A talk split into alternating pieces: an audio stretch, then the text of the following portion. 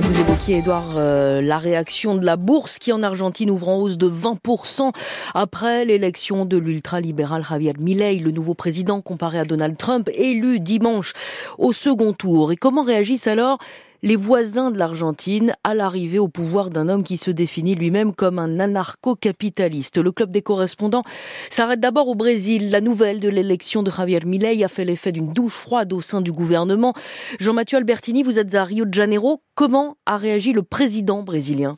Lula s'est contenté d'un message sur le réseau social X, saluant la démocratie argentine, souhaitant bonne chance au nouveau gouvernement et se disant prêt à travailler avec son voisin, mais il a fait tout ça sans nommer le nouveau président argentin. Il faut dire que ce dernier n'a pas ménagé Lula durant sa campagne, allant jusqu'à le traiter de corrompu. Il a aussi menacé de couper les relations diplomatiques avec le Brésil et veut quitter le Mercosur. Sur ce dernier point, des émissaires de Javier Milei auraient déjà cherché à rassurer les Brésiliens, expliquant qu'ils ne respecteraient pas cette promesse de campagne. Malgré tout, dans le camp Lula, beaucoup craignent que cette victoire ne compromette la signature de l'accord entre l'Union européenne et le Mercosur. Si certains de ses alliés ont déploré ouvertement l'élection de Javier Milei, Lula cherche dans un premier temps à rester dans une position de chef d'État, se voulant pragmatique, en attendant de voir comment le nouveau président va se comporter. Par contre, il ne devrait pas se rendre à l'investiture de son homologue. Et comment a réagi l'extrême droite brésilienne?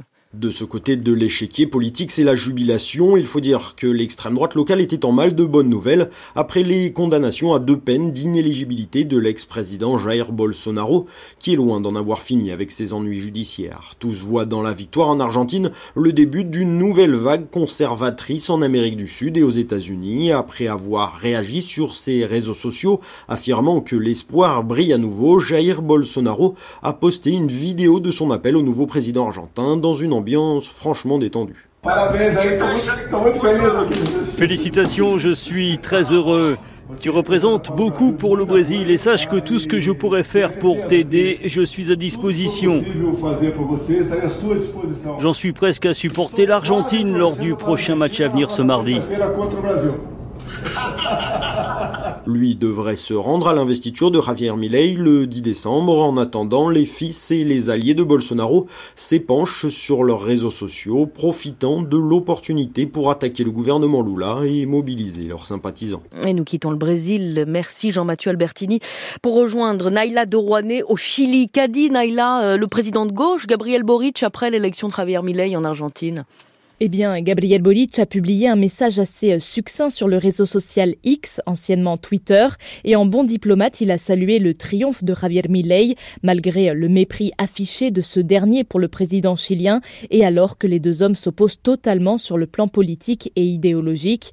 Gabriel Boric a quand même souhaité le meilleur au peuple argentin et réitéré son respect et soutien à la nation voisine, mais au sein de sa coalition de gauche, peu se sont exprimés après la victoire du nouveau président argentin et les quelques-uns qui l'ont fait se disent inquiets de l'arrivée de cet ultra-néolibéral qui souhaite réduire drastiquement les dépenses publiques. Ramené au contexte chilien, certains députés de la majorité estiment d'ailleurs nécessaire une union des forces progressistes pour freiner l'extrême droite qui a aussi gagné du terrain au Chili lors de plusieurs scrutins ces deux dernières années. Et comment a réagi d'ailleurs l'opposition chilienne?